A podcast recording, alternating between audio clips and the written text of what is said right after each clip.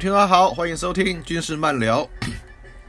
刚才啊，我们听的是啊《防空部之歌》，哎，就是空军啊以前的防炮部的他们的一首歌啊，他们自己创作的啊，是引用那个北原山猫的《我们原住民没有问题》这首歌啊改编他们的歌词啊。对，那空军防空部是一个在空军非常一个重重要单位啊，尤其在现在啊。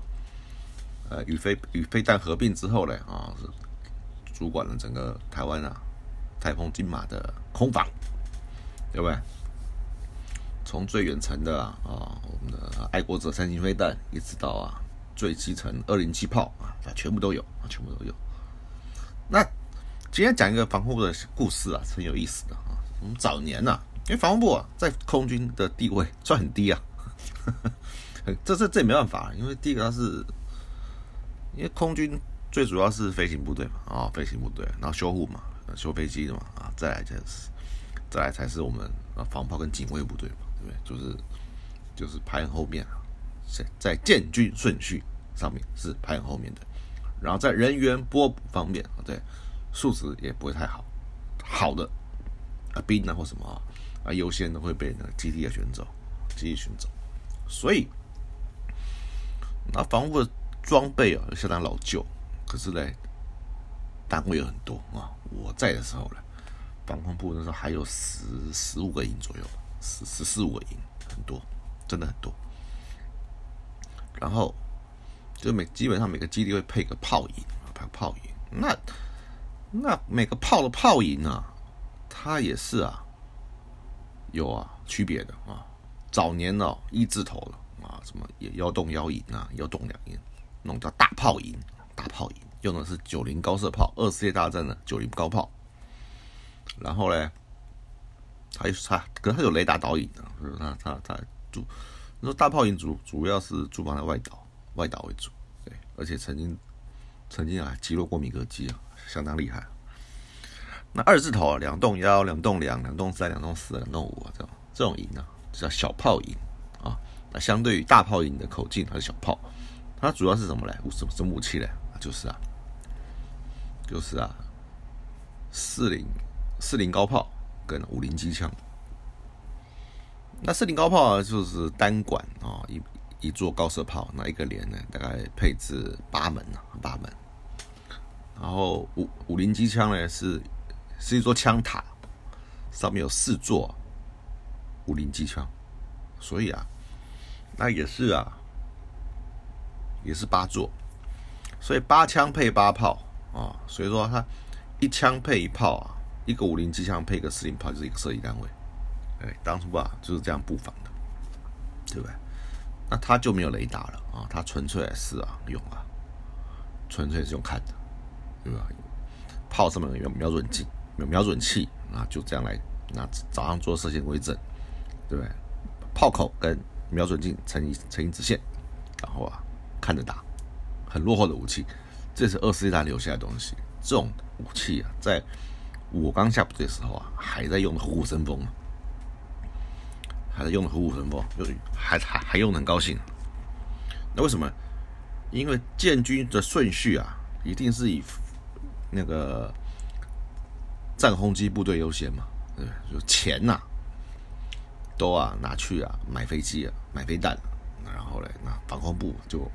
相对而言呢，就比较受到冷落，武器装备啊没有办法更新，然后呢都用还在用着很老旧的火炮在执行啊空防作战，上面也不是不知道，对不对？说啊用这种东西啊，你想去打敌机下来，那不可能嘛，对不对？顶多打打什么螺旋桨飞机、运输机还可以了，你打个喷射机也根本打不到，看都看不到，怎么打？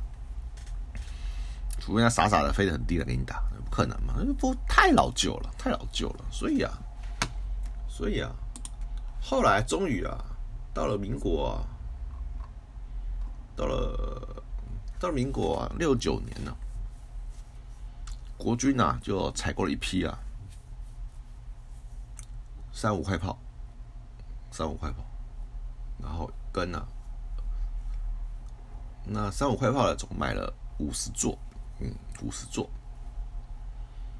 然后嘞，跟二十四套天兵雷达，就是说啊，用天兵雷达低中低空搜索能力啊，来引导防快炮啊来作战，去打那个目标。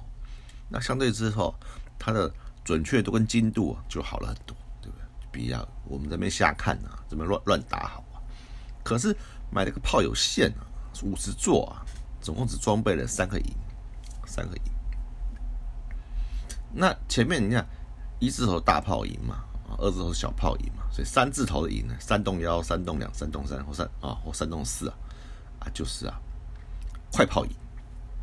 那快炮部署的要点呢，都在要点上部署，而且非常分散，因为快炮啊数量不多，没有办法集中啊，没有办法集中啊做管制使用，都是在最要最要紧的地方啊部署部署。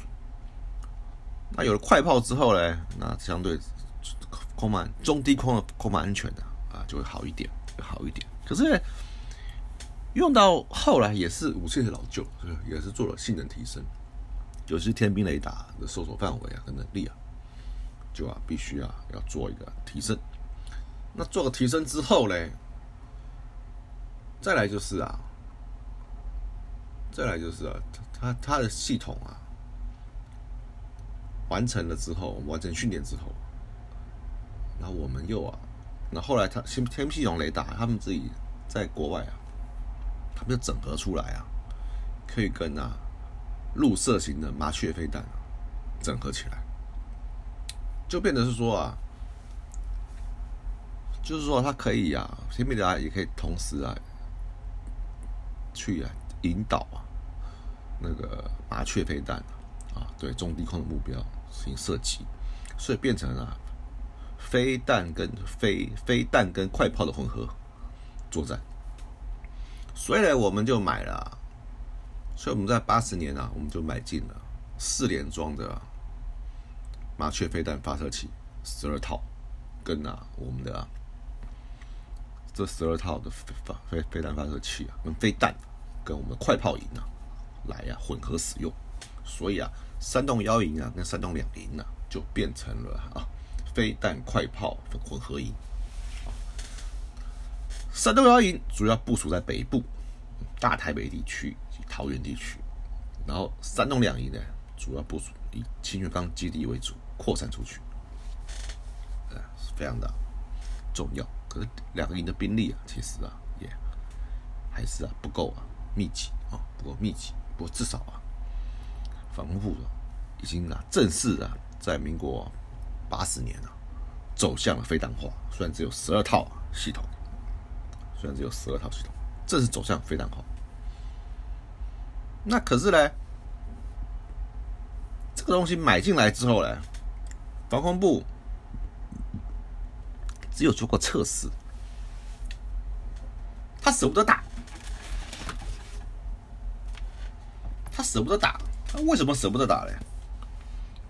他在换装交货前呐，厂商做过教练的测试，但是防炮司令部啊，自从换装麻雀飞弹开始后啊，从来都没有啊打过，没有实弹射击过，所以没有相关的数据资料啊跟参数跟参数，所以呢，大家啊只敢呐，历任的司令啊都只敢呐。做模拟的设计，那不敢真正验证它的命中率，或者是啊它的效果。所以说，不但没有打过，然后也舍不得打，对不对？因为弹药买的不多，然后他当时也是亲眼见军惯，所以官兵只会操作到啊射击前的准备啊，然后假装射击，对吧？没没没没打过实弹。后来呢？到了刘桂丽啊，司令啊，啊，担任防警部司令的时候啊，他就把把，他就把涉及麻雀飞弹啊列为啊最重要任务，最重要的任务，而且势必要完成。所以他命令啊，底下防防警部那时候底下有四有四个指挥部嘛，啊，他命令他有配备麻雀飞弹。的两个指挥部，抽两个三五炮的飞弹混合连出来做做什么呢？执行这个任务，就两两个指挥部各抽一个连呐，就从三洞幺营啊跟三洞两营啊各抽一个连呐来执行啊射击任务，而且啊，司令啊。房顶司令说下了死命令了，他说啊，务必要成功。如果打不到靶，或者是啊飞弹有状况，没办法射击或怎么样啊，连长啊记大过拔掉，记大过拔掉，然后呢试射成功啊。或者啊，成那个战备符合战备需求啊，连长啊就发奖章，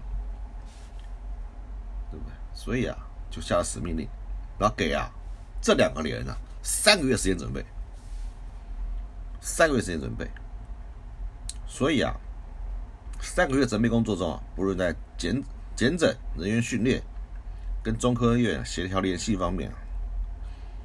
军啊，日以继夜的执行，为什么？因为中要去啊九鹏射击场啊设计，那九鹏是归中科院管的，所以说要训练兵啊射飞弹，那边射飞弹，然后完成准备后啊，他采啊比赛的方式来进行，就是说啊两个营啊做个评比，那不得了啊，那对两个连连长来说，营长来说，跟指挥官来说啊，都是啊很大的压力，对不对？所以，到了试射当天呢，就是民国八十九年五月啊的某一日啊，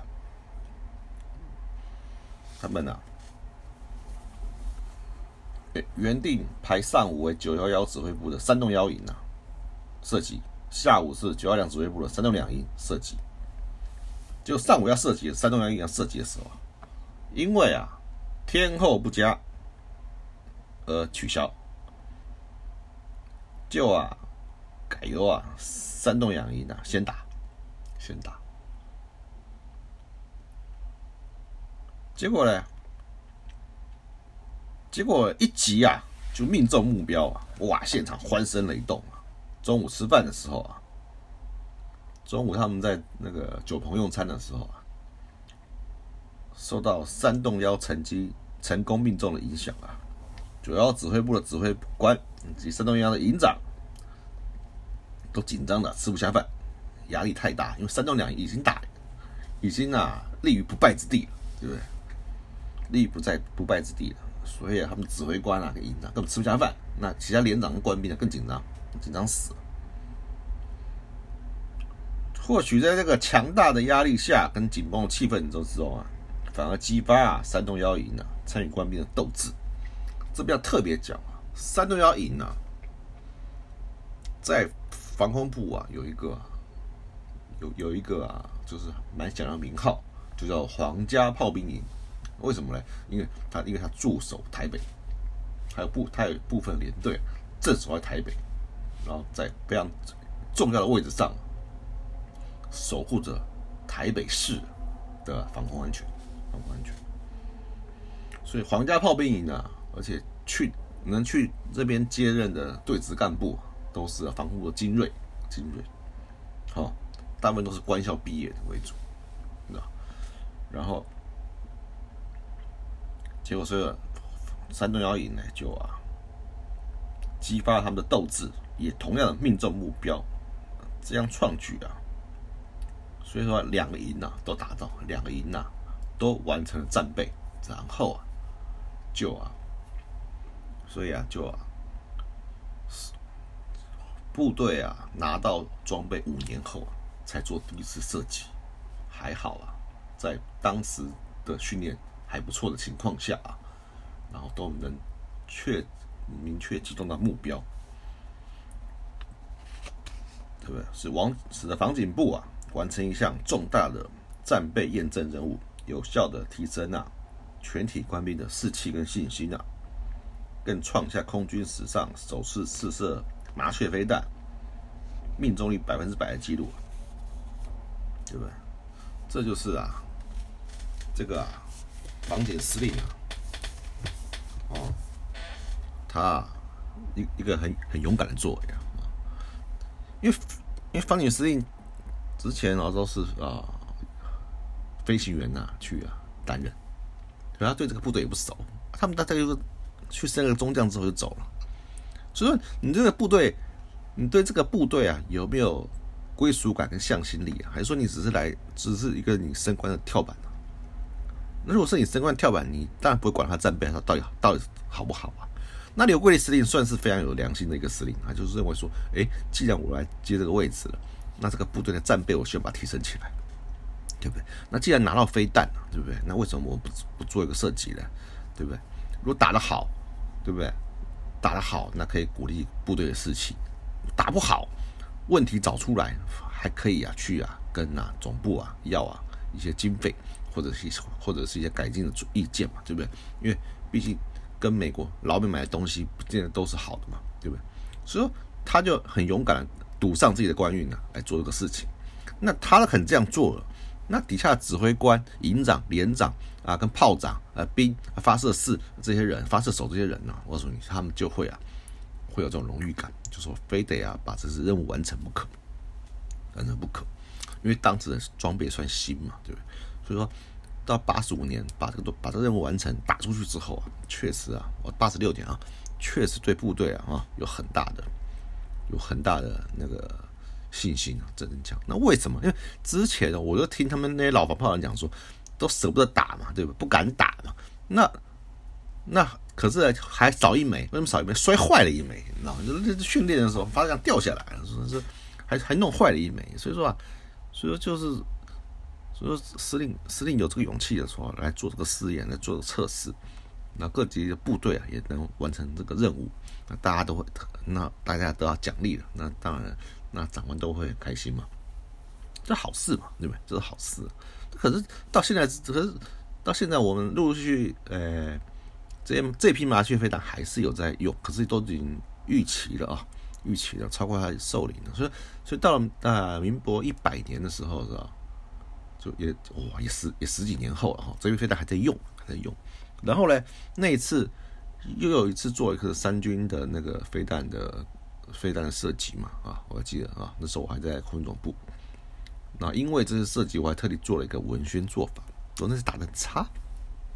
那是打的很差，那是打的总统看了不满意，哦骂了半死，然后嘞，然后防防空部指挥官那时候已经不叫司令，指挥官因此啊也就下台了，下台了。那最重要是有三颗麻雀飞弹，好，就有三颗麻雀飞弹啊，拖把，拖把，就拖把，那就是联合社考这拖把，也是那个总统来看，呃很难看。很难看。那后来他说事事后的发射器啊，跟负责飞弹的那个公司啊，两互踢皮球啊，就不了了之。那要翻修这批飞弹嘞，那造价又高，那么我没钱，又没钱。那事实上嘞，那事实上，空军操我们操操作这批武器嘞，平常讲已经老旧，老旧了。那至今呢，也没有要更新啊，只是把仿炮。三五快炮做了性能提升，做了性能提升，然后麻雀飞弹呢，还是继续在用，还是继续在用。可是呢，因为这种重地空城的飞弹哦，相相相对来说，呃，我们后来也成立了五字头的营啊，五栋幺营、五栋两营啊，两个两个二零机炮跟啊剑一型飞弹的混合营。就就是用我们自己生产制造的飞弹，然后来执行啊中低空防空任务，那效果也是不错啊。那二零机炮的射速大嘛，对不对？虽然比不上三五快炮，二零机炮还是不是没有那个，它没有 没有雷达导引了，它威力可能没有三五快炮好吧？可是啊，那剑那天剑一型飞弹的话，那就是说这个系统的话是我们自己制作的嘛？哦，对，那。他们的战斗教练什么也弄得不错，那也也发射过了，也打过了，所以说，所以说现在这些武器已经老旧了。那我们就是希望说，哎，我们既然马修飞弹还有，然后就能提升就提升嘛，你不能提升的话，那看空军要怎么样让中低空的武器啊再做一次更换。像这次乌克兰战争就看得出来，对不对？哦，刺针型的防空飞弹、尖射型防空飞弹啊，就非常好用，对不对？那那陆军的野战防空，那是不是要做一些啊这样的调整？那空军的中低空防空，那要以后要怎么执行？要怎么做？对不对？那我们当然当然希望是啊，当然希望是能够买啊新的哦防空武器啊，最好啊是有呃自走功能啊，对不对？就是像像炮车那样子啊，可以开到处跑，对不对？不要再牵引了，对。然后那它有雷达的功能，对不对？然后那可以到处啊进驻，到处机动，那做要点式防空啊，这未来啊。太战争了，如果我们整体防空没有了，对不对？那要靠这种要点防空的时候啊，这些啊中低空层的啊机动设计的武器啊跟飞弹，就要可以有很好的发挥啊，这是这是必然的，这是必然的啦。所以说，所以说就今天就稍微来跟大家聊一下，买来飞弹不敢打，然后啊五年后啊才啊。设计，然后还还好是成功了啊，还要成功。这个所以刘桂司令啊，一战成名，对不对？没多久就去干了那个总部主任，然后副总司令就当总司令，对不对？然后急流勇退，对吧？急流勇退，然后啊，总总部改成司令部的时候，他就顺势就退伍了。就不干了啊！可是很可惜的是，前两年啊，年纪不大，因为脑溢血啊，就过世了，令人觉得相当可惜啊。这样一个有敢作为的长官，他也当过我长官了啊。对，那时候就是比较比较胖一点，然后那个秘书对他很好，常常给他喂食，吃的胖嘟嘟的，很好的一个长官，真的很好的一个长官。所以呢，今天讲一下我们防空部。第一次啊，设计马曲飞弹故事啊，也是啊，相当的、相当的有意思啊！大家增长一下见闻知识啊。这是刘桂丽司令，刘桂丽总司令啊回忆录上自己啊觉得相当得意的一件事啊，在防空部啊，他认为啊，他对防空部建军备战确实有相当啊的用用用心程度。不像有一些长官啊，嗯，是干完就走了，对不对？这个部队啊，也不争取经费，也不争取人力，对不对？就是来升官的，当个跳板就走了，继续干他的事业去。那我觉得刘卫是刘国立总司令啊，是个非常有，是非常有良心呐，跟道义的好长官啊。那我们今天啊，故事啊就讲到这里，下次啊，我们再讲讲别的故事。那。我们再来听听啊，《防空部之歌》这首歌啊，实在是啊，我需要填的词了，还蛮有趣的。